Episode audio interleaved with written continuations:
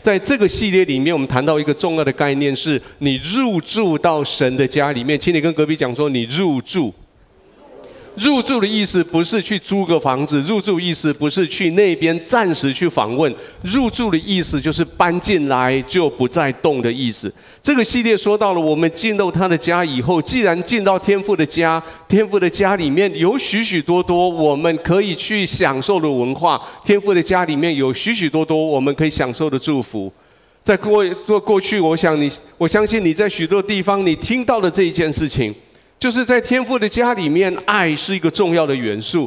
事实上，在这本圣经里面，爱是一个唯一的元素。从头到尾，你可以看到就是爱。如果有人问你说一个字代表圣经，你会说什么？爱。两个字呢？关系。三个字呢？十字架。四个字呢？哈利路亚。五个字呢？哈哈利路亚。五个字叫做牧师没有讲。OK。那在这个爱的里面，事实上，在在我们的世界，当我们讲到爱的时候，有时候会有点小尴尬，因为爱这个概念已经被混淆了。当我们提到爱的时候，事实上，就圣经来说，我们有至少有四种不一样的爱。如果从心理学来说，你可以分到七种不一样的爱，甚至如果从哲学来说，我相信可以分到八种甚至十种以上的爱。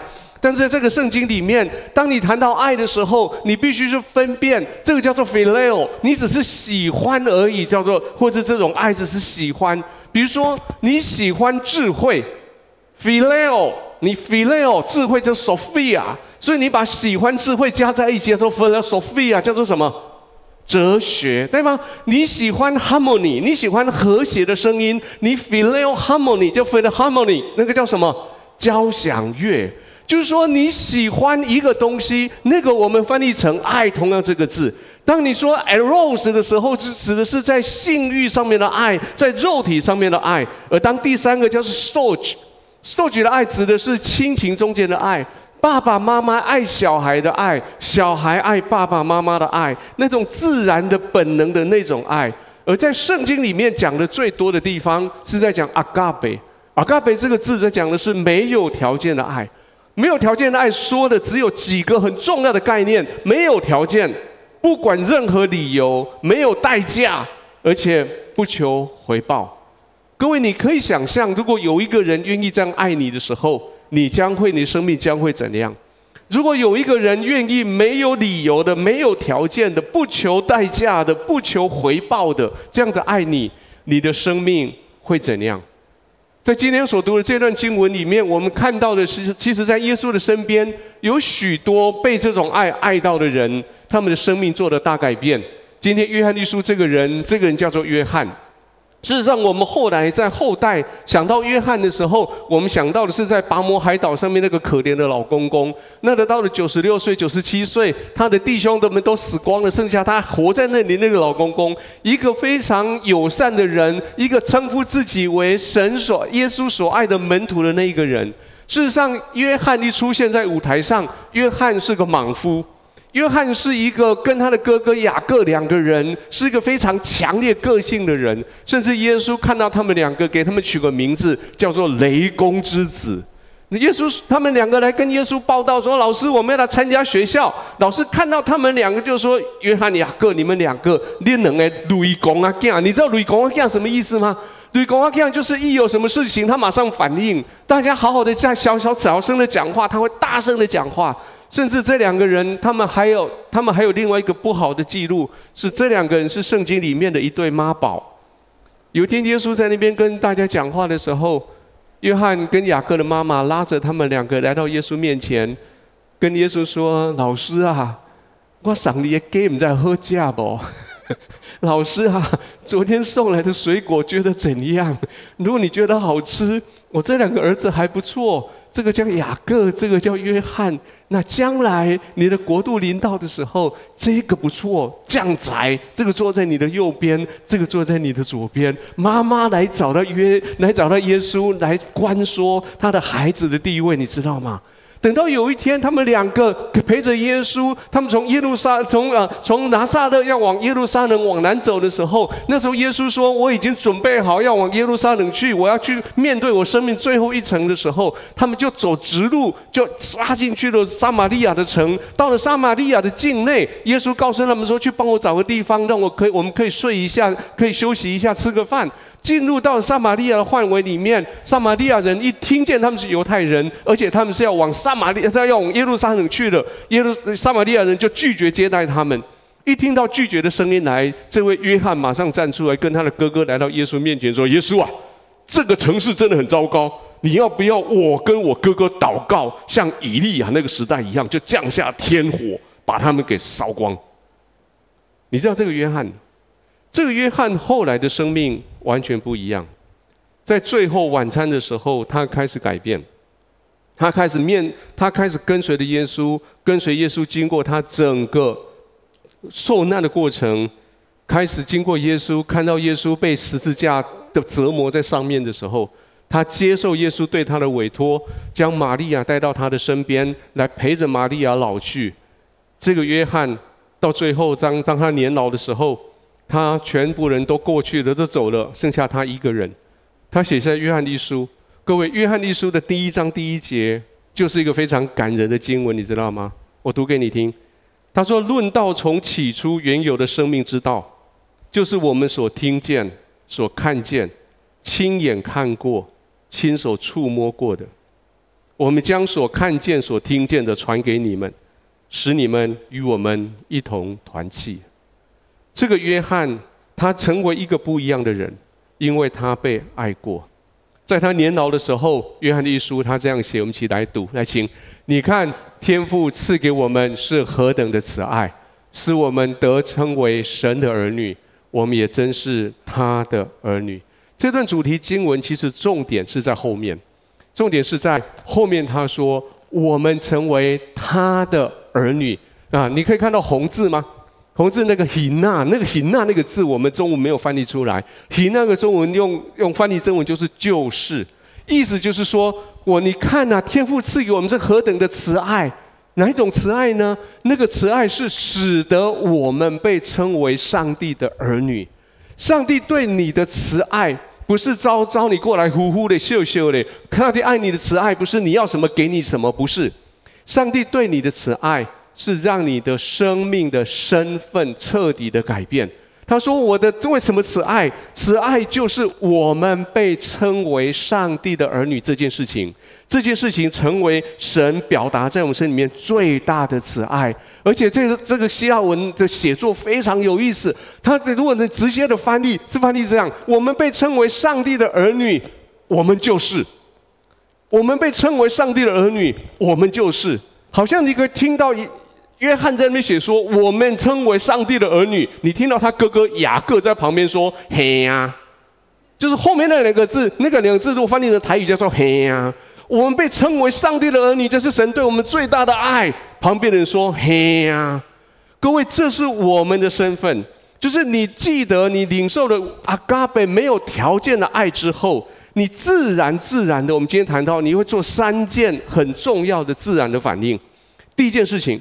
神爱你，所以你要爱你自己，因为你已经成为神的儿女了。刚刚我们在敬拜的时候，有个重要的概念：各位，你是尊贵的；各位，你是宝贝的。你从神创造宇宙之前，神就认识你了。在你还没有能够做任何事情之前，神已经爱你了。神将你的位置放在他的儿子之前。事实上，每一次我们谈到说神爱我们，神为我们舍命的时候，圣经的概念是把放在一个菜市场的里面。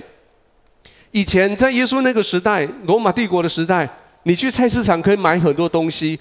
如果你有钱的话，你菜市场可以买一个人回来，你知道吗？他们有个奴隶市场，就是你可以想象你自己已经、已经、已经、已经欠人家很多钱，欠到最后，你只好把自己给卖了，成为奴隶。然后人家买给你的那个奴，买你这个人的那个债主，他想说你这个人看起来对他没什么好处。所以他就把你释放进去奴隶市场，你就被放在奴隶市场那个台子上面，然后下面有个拍卖官，就会说哦，这个人是谁？他年岁几岁？他身体状况怎样？他牙齿好不好？他能够做什么事情？等等等等。然后开始下面开始开始喊价，开始出价。我们圣经说，我们就像我们的罪在死的，我们就像在奴隶市场被放在上面要被卖的那一个。等到每一个人价钱都出完以后，忽然之间台下有一个人，耶稣站在台下说：“这个人我买。”他压过所有的价钱，所有人说：“我出了这么多价钱，你用什么价钱买他？”耶稣说：“这个人，我用我来代替他。”所以，耶圣经给我们的概念是：当你在这个奴隶市场被拍卖的时候，耶稣并不是出一笔钱把你买回去，站在他旁边，而是耶稣来到了台上，把你放回去，你站到台下，他站在你的位置上面。然后他自己继续被拍卖，他继续成为别人的奴隶。然后他指着你说：“我买了你，你自由，你走吧。”他替代了你的位置，站在那里。所以，我们哥林多前书这么说，一起读来：因为你们是重价买来的，所以要在你们的身子上荣耀神。接下来那一段，他也说：你们是重价买来的。不要做人的奴仆。耶稣说：“你本来做人的奴仆，现在我把你买回来了，你自由了。你不要再做别人的奴仆了。”各位，如果上帝爱你，你要爱你自己。你要怎么爱？你要不要再不要再做别人的奴仆？你要在你自己的身子上面荣耀，因为你是重价买回来的，所以你要在身子上荣耀神。你不要做人的奴仆。你在身子上怎么荣耀神？许多人荣耀自己，或许多人的生命里面，其实我们期待上面的这一行。我们很多时候，在我们讲到我们的生命能够做什么的时候，事实上，第一个很重要的事情，你需要先认识自己。等到你认识自己的时候，接着你就可以计划未来。你认识了自己，你计划你未来以后，第三个会非常重要一个阶段，就是你必须要彻底执行你的计划。我们小时候就常常讲说：“哦，未来我要做什么？未来做……我记得我的人生第一个志愿是未来我要当中华民国的蒋总统。那后来听说这么讲下去会被抓去关，所以说那我做我要做科学家。后来我在写自传的时候，我爸妈就在旁边瞪着我，我只好写说未来我要当个医生。那 那我们我们小时候都会都会先计划未来，可是。我们从来，或者我们很少有人告诉我们怎么认识自己，对吗？各位，我们大的问题，现在很多的教育问题，是我们都想要计划未来，可是我们不知道自己到底是谁。你需要先认识自己，然后你能够计划未来。有了认识自己、计划未来之后，你必须很彻底的去执行。而在这个事执行的过程中间，你需要好好的照顾你自己的身体。在你的眼睛，在你的耳朵，在你的肢体，在你的睡眠，在你的饮食上面，你需要为自己做一个预备。我这个人既然是耶稣重价买回来的，我好还可不可以这样子去去让我的身体就这样子在那边空转？能不能让我的时间就这样浪费掉？啊、呃，每一年以前在 Biter 的的时，每一年都会有这个 Brace BDCA，我不知道现在还做不做？对，我们每一年都会做这个事情。每一年你自己安静下来，在这五大领域上面给自己做一个 PDCA，在这五大领域上面，就是你的身体、你的工作、你的情绪、你的灵命，还有你的社交，就是包括你的家庭，在这五的大的领域里面，给自己做个 Plan、Do、Check、Action 等等的这一些的过程。这些过程非常的重要，我相信在今年啊，我们的团队会再一次带着你在做同样的事情。就算团队不带，我真的非常鼓励你，鼓励你好好的想下来，我的身体最近出了什么状况，我该做什么？我用什么方法来检查我有没有这样子去做？我那我要采取什么样的行动来做改正？然后再重新再计划，再重新再 check，重新的再再做的的 action，不要做。哎呀，你好好的照顾自己的身体。第二件事情是不要做别人的奴仆，不要掉在别人的眼光的里面生活，不要在别人的价值观里面活着，也不要只是受到别人的审判来审判辖制你。各位，这里很重要是什么？因为很多人为了不做别人的奴仆，所以他把自己放到另外一个极端，就是今天我给你的那个 title 的后半段，就是自己就感觉良好。事实上，我想从心理学上面告诉你，一个自我感觉良好的人，事实上他是在做人的奴仆。为什么？我解释给你听。你为了要让别人不要辖制你，为了让别人的眼光不要轻看你，为了让别人不要随便审判你，所以你就在别人面前设下一定在别人面前的一个镜子或是一个面具。你在别人面前就是有某一种东西，你在别人面前就是某一种形象。事实上，你就觉得我就是这么样子，我就是这么好，我就这么厉害。事实上，人家后面人家很知道你没有那么好。所以表现出来被看到的就是这几个：骄傲了、自卑了、膨胀了、不信任呐。事实上，背后在掩盖的是你自己对自己的畏畏惧、畏惧，然后你想去取悦别人，你想掩盖你自己的一些弱点。那要怎么办呢？那要怎么办呢？我们一起来读腓立比书来。我凭着所赐的恩对你们个人说：不要看自己过于所当看的，要照着神所分给个人的信心的大小。看的合乎中道。如果是你手上有有那个啊周报，请你把“合乎中道”四个字把它给签下来。而且“合乎中道”要这么读：“合乎中道”。跟可不可以讲说“合乎中道”？合乎中道，合乎中道的意思是合乎，是合乎还是合乎啊？乎，OK，合乎中道的意思是照着神给你的信心，照着神给你的恩赐。正确的看你自己。圣经给你一个教导，告诉你你怎么样清楚看你自己。圣经这个这个教导非常有意思。我有时候我我喜欢这个经文，可是这个经文有时候有时候我们看了会觉得很多的挣扎在这里面。什么叫做合乎中道的看我自己？一起读这几个字，叫做你们当以基督耶稣的心为心。这什么意思啊？事实上，这句话有人认为，虽然是写在腓利比书保罗所写的，但是大部分的学者认为这个不是保罗写的，这是在保罗写信给腓利比教会的时候，那时候流传在在第一代教会他们的一首一首敬拜诗歌。那时候的敬拜的诗歌，整首诗是这样讲，我们一起来唱这首敬拜诗歌吗？好，来，你们当以基督耶稣的心为心，他本来有神的形象。却不坚持自己与神平等的地位，反而倒空自己，取了奴仆的形象，成为人的样式。既然人有人的样子，就自甘卑微，顺服至死，而且死在十字架上。保罗把这一段经文，把这段故呃诗歌，把它 copy 到他的腓利比书里面的第二章的经文里面来。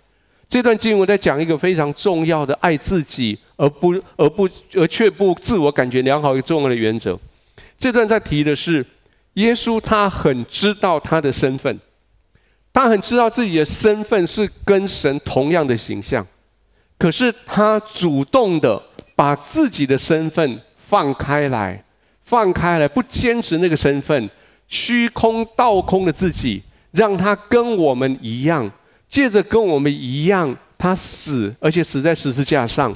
目的是把我们带回到跟他一样有神的形象，跟神在一起。今天这个世界上，我们已经习惯去奔向别人为我们所设的所谓的卫冕者宝座。我这个世界，我们已经习惯为了要别人对我们的期待，我们失去自己，好像自己变成别人的奴隶一样。因此，你就用自我感觉良好这种东西来伪装你自己。但是耶稣他留下这个典范。他不坚持自己的地位，他倒空自己，他卑微，他顺服，甚至圣经说他死在十字架上。如果你有机会读到他的原文圣经的话，原文圣经是这么写的：写说耶稣他自自甘卑微，顺服至死，然后句话就结束了，然后后面再加一句，就是十字架那种死，就是说他不是耶稣，不是只有单纯就是死。而且那种死是十字架的那一种死。当耶稣愿意因为自己的身份知道很清楚，爱自己，以至于他自己知道自己的身份的时候，他愿意走到最低的地方，神就把他高升起来在天上。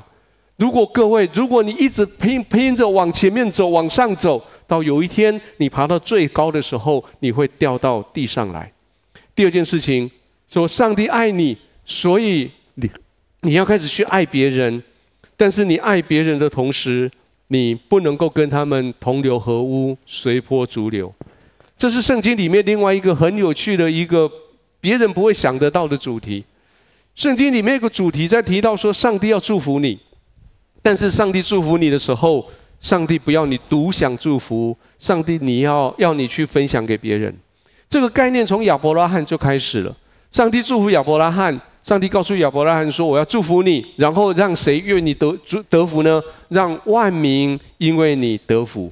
你原来没有，你双手空空，神给你，你正在享受的时候，你好高兴的时候，神给你一道命令。”告诉你说，去跟别人一起享用。说圣经说这个不是一个建议，圣经并不是说我建议你，如果我爱你，我建议你拿我的爱去爱别人。圣经说我命令你，我们一起来读这个经文来，爱神的也当爱弟兄，这是我们从神所受的命令。当神告诉你说，神神告诉你说我爱你。然后你很感动的跟上帝说：“上帝啊，我也爱你。”神说：“如果你爱我，我给你一道命令，你要不要执行？”你说：“好啊，上帝，我爱你，所以你给我一道命令，我一定去执行。”神说：“我给你的命令是去爱你的弟兄，去爱你的姐妹。”然后你头脑里面就闪出上帝要你去爱的那些弟兄、那些姐妹的样子。也许有的很丑，也许有的有脚臭，也许有的做事情很机车。也许有的人没有人缘，很讨厌，很奸诈，很小心眼，很爱钱，偷偷喝你冰箱里面的饮料，然后又加了水把它放回去，等等。可是神说去爱他，神说去爱他。各位，如果那个人是很帅、很 nice、很受欢迎、很讨喜的，你当然爱他没有问题。可是神说去爱他，你跟神说神啊，我爱不下去。神说去爱他。你勉强跟神说：“神啊，好了，我爱了。那我该怎么爱？”神给你下一道命令，我们一起读来：主为我们舍命，我们从此就知道何为爱。我们也当为弟兄。你说：“等一下，等一下，等一下。”他脚臭，我可以想，我我可以忍耐。那他偷喝我的饮料又加了水，我还可以原谅。然后你要我为他死哦？其实你仔细想想看，耶稣用的是耶稣的，呃，圣经用的是耶稣的例子，对不对？耶稣为我们舍命，所以我们要为我们的弟兄、我们的姐妹舍命。但是想想看，其实这条命令蛮简单的，因为今天这个世界，真的你为别人死的机会其实是不多了，对不对？你喝了加了水的饮料也不会死啊。他的脚很臭，进到你宿舍里面，你当然你嘴巴里会说臭死了，可是。可是没有到到目前为止，我在医院工作那么久，我还没有见过真的被臭死的人呐。那有死的臭的有啦，哦，就是死了以后臭的那个我看过。可是臭死的没有啦。可是舍命到底圣经说舍命，我要舍什么？如果舍命就一条命就给他，那也就一翻两瞪眼嘛，对不对？可是问题是圣经要的这个舍命更难呢。如果这个舍命代表的是你要放下你的成见。这个舍命代表的是你要放下你对于某一个人的固执，这个舍命是代表放下你自己对某一件事情的想法，这个舍命讲的是说你对某一个人的既有概念你要放掉。也许你会说，那我死得比较快，对吗？圣经怎么说？圣经说，一起读来：凡有世上财物的，看见弟兄穷乏，却塞住连续的心，爱神的心怎能存在他里面呢？小子们呐、我们相爱，不要只在言语和舌头上，总要在行为和诚实上。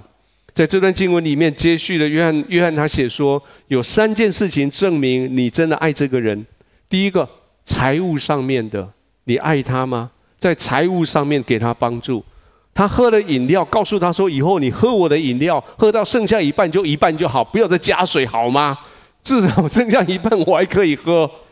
在行为上面的表现，不是只有一句话，不是只有话语，而是在你的态度上面的真诚上面。你看到这三件，我想你还是说算了，我还是死了算了。你神告诉你说这是命令，但是神并没有告诉你要认同所有他做的事情。也许他做的事情你不认同。你不需要去认同他做的事情，你不需要去效法他的事情，你不需要在宿舍里面说：“哦，我好爱我这个姐妹，她每次打开冰箱看到饮料，她就喝，喝完你就加水加同一条线。哦，我好爱她，所以从今以后我要跟她同伙，跟她做一样的事情。”圣经说不要这样。圣经怎么说？一起读来，小子们啊，你们是属神的，并且胜了他们，因为那在你们里面的比那在世上的更大。继续，他们是属世界的。所以论世界的事，世人也听从他们。我们是属神的，认识神的就听从我们；不属神的就不听从我们。从此我们可以认出真理的灵和做谬妄的灵来。圣经说，这里你需要把它放在真理里面，你需要去分辨，你需要在这个人面前，你爱他，你需要对他说真理的话。这个人在你面前，你发现他的谬妄。你就要对他讲出他是谬妄的。各位，爱并不是和稀泥，爱并不是同流合污，爱并不是大家好来好去，然后大家就画帕拉根，然后就没有问题。爱是什么？爱是需要在这个你所爱的人面前把真理指出来给他看。这个人我好欣赏这个人。我不知道这个，你觉得我比这个动作像他吗？然后看着远方这样。一起来读这句话好吗？一起读来。最大的悲剧不是坏人跋扈猖狂，而是好人过分沉默。你知道这个 Martin Luther King 最近又被拿出来谈，是因为在美国他们最近发展了一个新的那个动运动，叫做啊黑人的命比较值钱啊这样，那那个那那个运动，黑人命值钱这个运动运动，他被拿出来谈，可是他里面他讲了很多真理的事情。他说：“一些好像错的事情，你一直拿出来讲，一直拿出来做。如果你只是一昧的想要去爱他，然后包容他，到最后被许多人认同的是那些错谬的事情。你爱一个人，你绝对不能跟他一样的想法而已，你绝对不能跟他同流合污，你绝对不能跟着他起舞。你爱他，你就该站出来，对他说你不对。”各位，这是在圣经里面非常清楚一件事情。清楚在圣经在讲爱，并不是你好我好，大家和稀泥的爱。圣经家讲的爱，是你带着极大的影响力的爱。我们来读这个经文来：爱弟兄的，就是住在光明中，在他并没有半点的缘由，在他并没有半点缘由。原文的意思是说，在他并没有陷阱。各位，在你的生命里面，爱一个人。你需要在那个人面前，让他清楚知道，在你里面没有为他设下陷阱。你知道有些人跟你在一起，他其实跟你设了陷阱吗？你知道有些人跟你在一起会好到你觉得心里毛毛的吗？你的行动、你的话语，事实上你都带着权柄，你都带着影响力。但是这个影响力，你需要毫无陷阱的、真诚的，在这个人面前表达出来，告诉他说：“弟兄。”我爱你，姐妹，我爱你。但是因为我信神，因为神爱我，我爱你。我住在光明中，你不会因为这样子，因为我的话语掉到陷阱里面去。那如何确定你一直住在光明中？带给你第三个，第三个是你一直住在光明中的一个方法，是你要爱爱神。上帝爱你，所以你要爱他，而且很重要的是。不要让他为了你而担心。事实上，爱上帝、爱自己、爱别人，最终的目的是要爱上帝。但是又怎么样的爱上帝？事实上，如果你想一想，我们我们真的没有什么方法可以爱上帝。诶，我们来看约翰一书第五章这个经文，一起读来，请你们若爱神，又遵守他的诫命，从此就知道我们爱神的儿女。我们遵守神的诫命，就是爱了。并且他的诫命不是难守的啊！读圣经读到这里，你要很小心哦。我一直读错，我一直读成这样子：我们若爱神，又遵守他的诫命，从此就知道我们是爱神的儿女，对吗？不是哦，不是说因为我爱神，又遵守神的诫命，我的身份就是爱神的儿女。原文不是这样讲的哦，圣经也不是这样写哦。圣经写什么？我爱神，又遵守他的诫命，然后呢，我就爱神的儿女。我不是爱我自己哦，我就爱神的儿女。我爱神，怎么证明我爱神？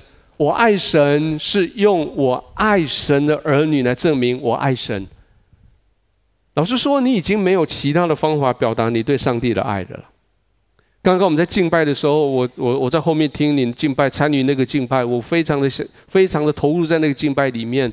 我知道我们带着敬拜，我们的师我我们的的敬拜团，他们真的是全心全意在你面前。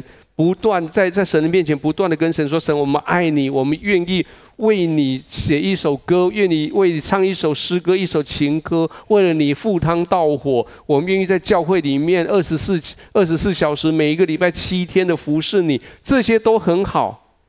但是说老实话，上帝有没有缺敬拜？对不起，我是说敬拜团不用哦，我是说，上帝有没有缺敬拜？”敬拜团，上帝有缺敬拜吗？当我们唱一首歌唱得很漂亮的、很美的时候，上帝的爽度有没有提高百分之一？没有哎。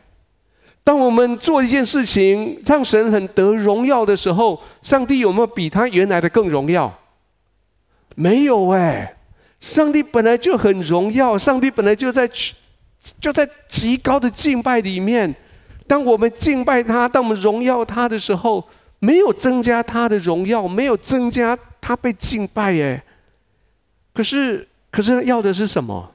要的是这这段话的前面，我们爱神，然后呢，遵守他的诫命。你爱神，遵守他的诫命，有两件事情证明你真的爱神，而且证明你真的爱神的儿女。事实上，圣经这么说：说他的诫命并不是难守的。他的诫命在哪里？他的生命在这里。他的生命在这里，他的诫命在这里。每一个人随时你可以打开来，而且每一个人，我知道你的手机里面都有至少一种以上的可以看到他的诫命的软体。重点现在问题不是你要不要，你你你能不能看得到？现在问题是你要不要看？你知道这个世界上有些地方他们想看看不到了吗？你知道有些地方这本书这本书被被被禁了，被查禁了吗？今天在你的手上，你可以有这本圣经的人，就是圣经说他的诫命不难守。你要守他的诫命，第一件事情，把你的圣经拿出来。有人开玩笑说，在很多书里面，你怎么知道哪一本是圣经？答案是灰尘比较多的那一本是圣经，就是比较少去拿的那一本是圣经，或者是被挤在墙角那一本是圣经。不管你的圣经怎样，今天回去以后把它找出来，每天照着 QT 的进度，每天好好的读圣经。可是下一个问题来了，你读完圣经以后，你怎么知道你有在遵守神的诫命？读完圣经以后，你怎么知道你有在守神的诫命？圣经里面给我们一个原则，这个原则是你只要问一句话，或是你只要自己想一句话，就是我今天我所做的事情。有没有在叫圣灵担心？很多人在问我说：“宇文哥，基督徒可不可以做这个事情？基督徒可不可以那样？基督徒可不可以那样？基督徒可不可以这样的？”你你问过这个问题对不对？最常问的问题是：基督徒可不可以吸烟？基督徒可不可以同居？基督徒可不可以堕胎？基督徒可不可以考试作弊？基督徒可不可以喝酒？基督徒开车可不可以不要守交通规则？等等，对吗？那。如果老师说那个问题很难呐、因为那个问题我说不可以、不可、不可以的时候，你就又拿另外一个。那你不是说上帝的爱是阿嘎贝是没有条件的吗？那我就被你将军了，对吗？所以，所以问题是问题答案很简单，答案是你这么做，你想圣灵有在担心吗？你做这件事情，圣灵有在担心吗？你没有遵守神的诫命的时候。圣灵在为你担心，我们一起来读这个经文来，不要叫神的圣灵担忧。你们原是受了他的印记，等候得赎的日子来到。你们身上所带的是圣灵给你的印记。你在你的朋友中间，所代表的是圣灵带到他们中间去的那一个人。圣灵在担心的是你在他们的中间，你做了什么？圣经并没有把我们今天所遇到说的生命的情境一条一条写出来，说你要照着这个 SOP，不可以这样子，不可以那样。但是圣经大致上给了一个大致上的一个框架。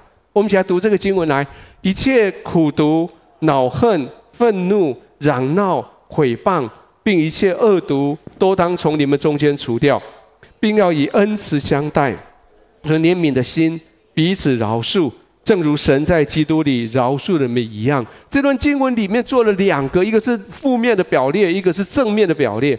负面的表列说这些苦毒啊，这些恼恨、愤怒、伤闹、毁谤、恶毒要拿掉。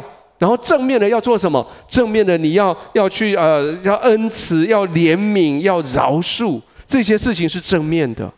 所以今天我们试试看，圣经他说你有没有因为这样子做圣灵担忧？请问基督徒可以喝酒吗？圣灵有没有在担忧？基督徒可以吸烟吗？圣灵有没有在担忧？那基督徒，我们可以换男朋友吗？圣灵有没有在担忧？这个女生朋友我不喜欢，我可以换一个女朋友吗？圣灵有没有担忧？这个礼拜六的晚上，我跟家人说我要跟我们同学出去夜营，结果今天晚上我去住在我男朋友家。圣灵有没有担忧？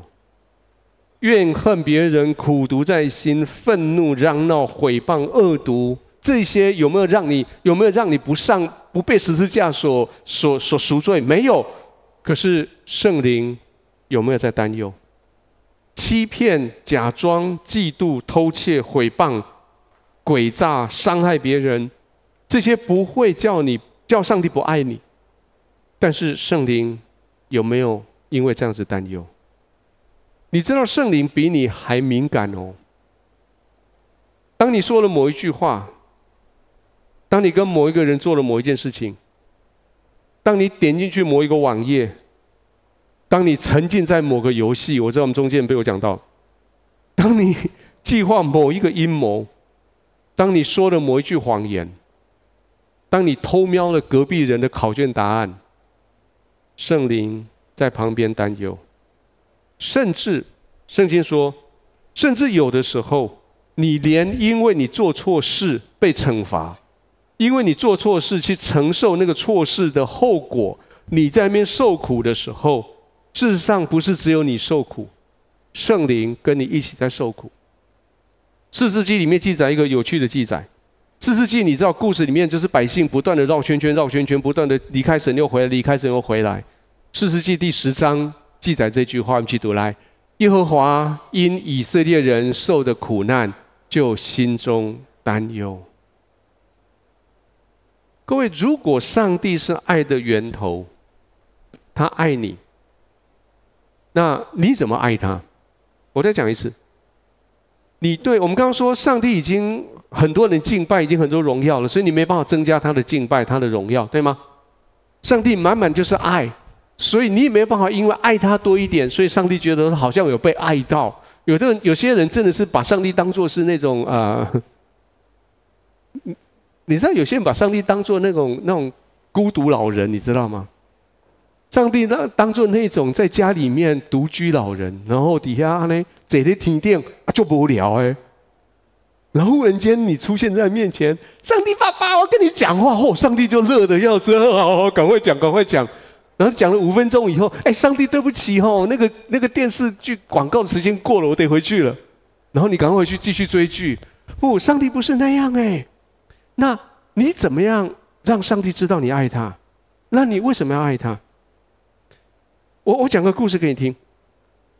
如果有一个爸爸给花了钱给他两岁的儿子买了一包饼干，然后儿子收到那个饼干，那两岁大概会说谢谢爸爸，然后儿子把，那当然儿子打不开，你帮他把把饼干打开，然后儿子从那个饼干里面开始一块一块的拿出来吃。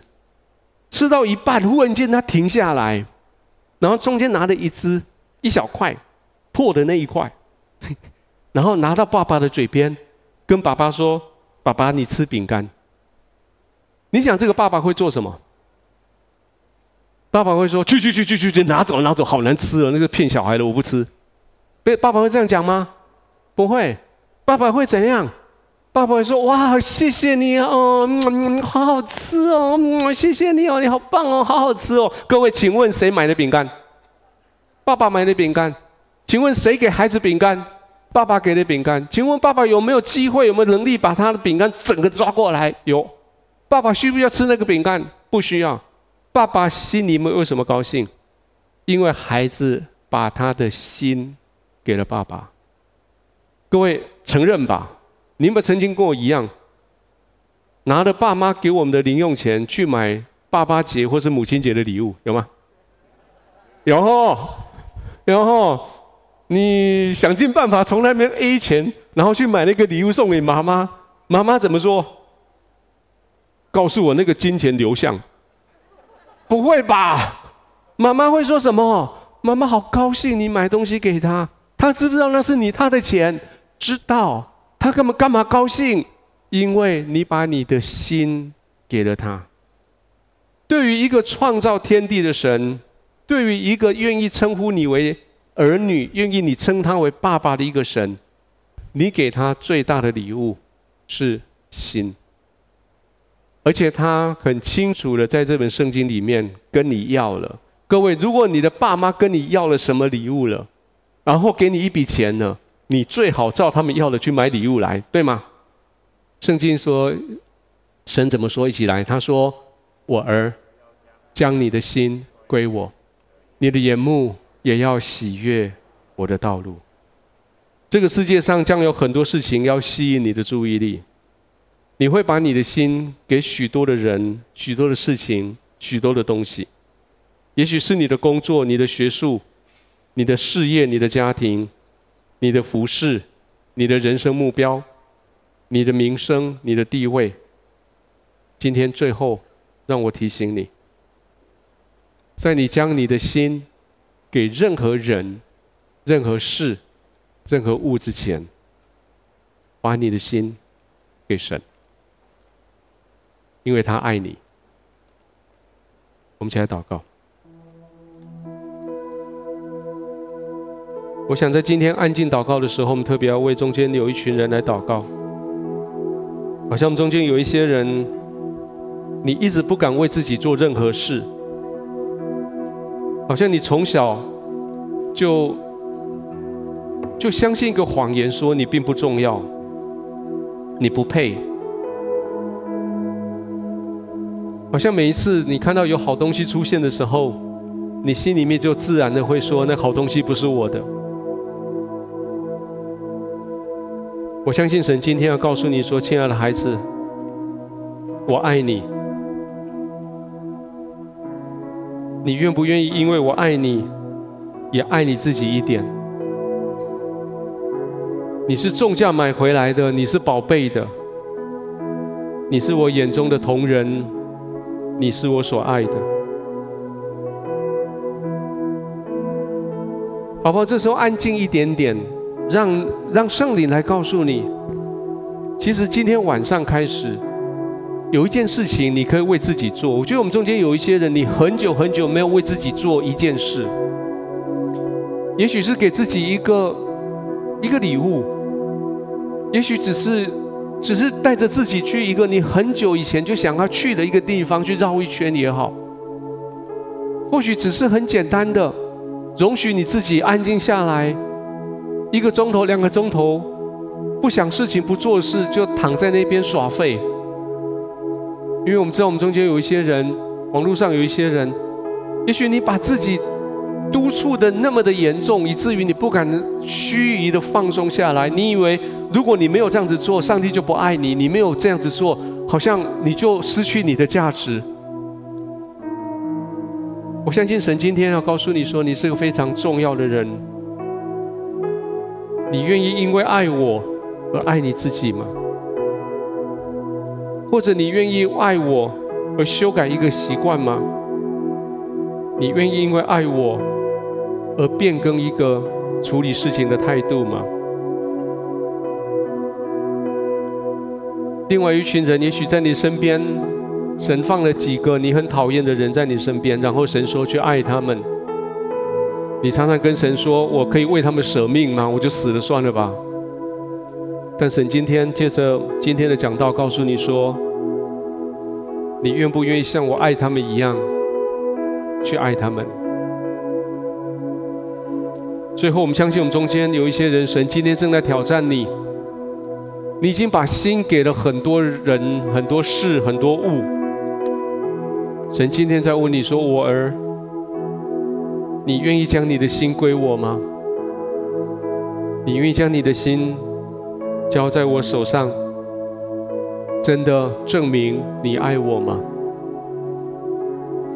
我邀请你跟我一起做这个祷告，说：“亲爱的神，亲爱的神，我的天父，我的天父，现在我愿意，现在我愿意将我的心，将我的心交给你，交给你，你是我的主人，你是我的主人，你是我的救主，你是我的救主。”你赦免我过去所犯的错，你赦免我过去所犯，你饶恕我所有的罪，你饶恕我所有的罪，你带领我前面的道路，带领我前面的道路，在我还没有把我的心给任何人之前，在我还没有把我的心给任何人之前，在我还没有让我的心被任何事物霸占之前，在我心还没有被任何事物霸占之前，我把它献给你，我把它献给你，请你带领我，请你带领我，奉耶稣的名祷告。阿门。我邀请你站起来，用这首诗歌，我们来回应。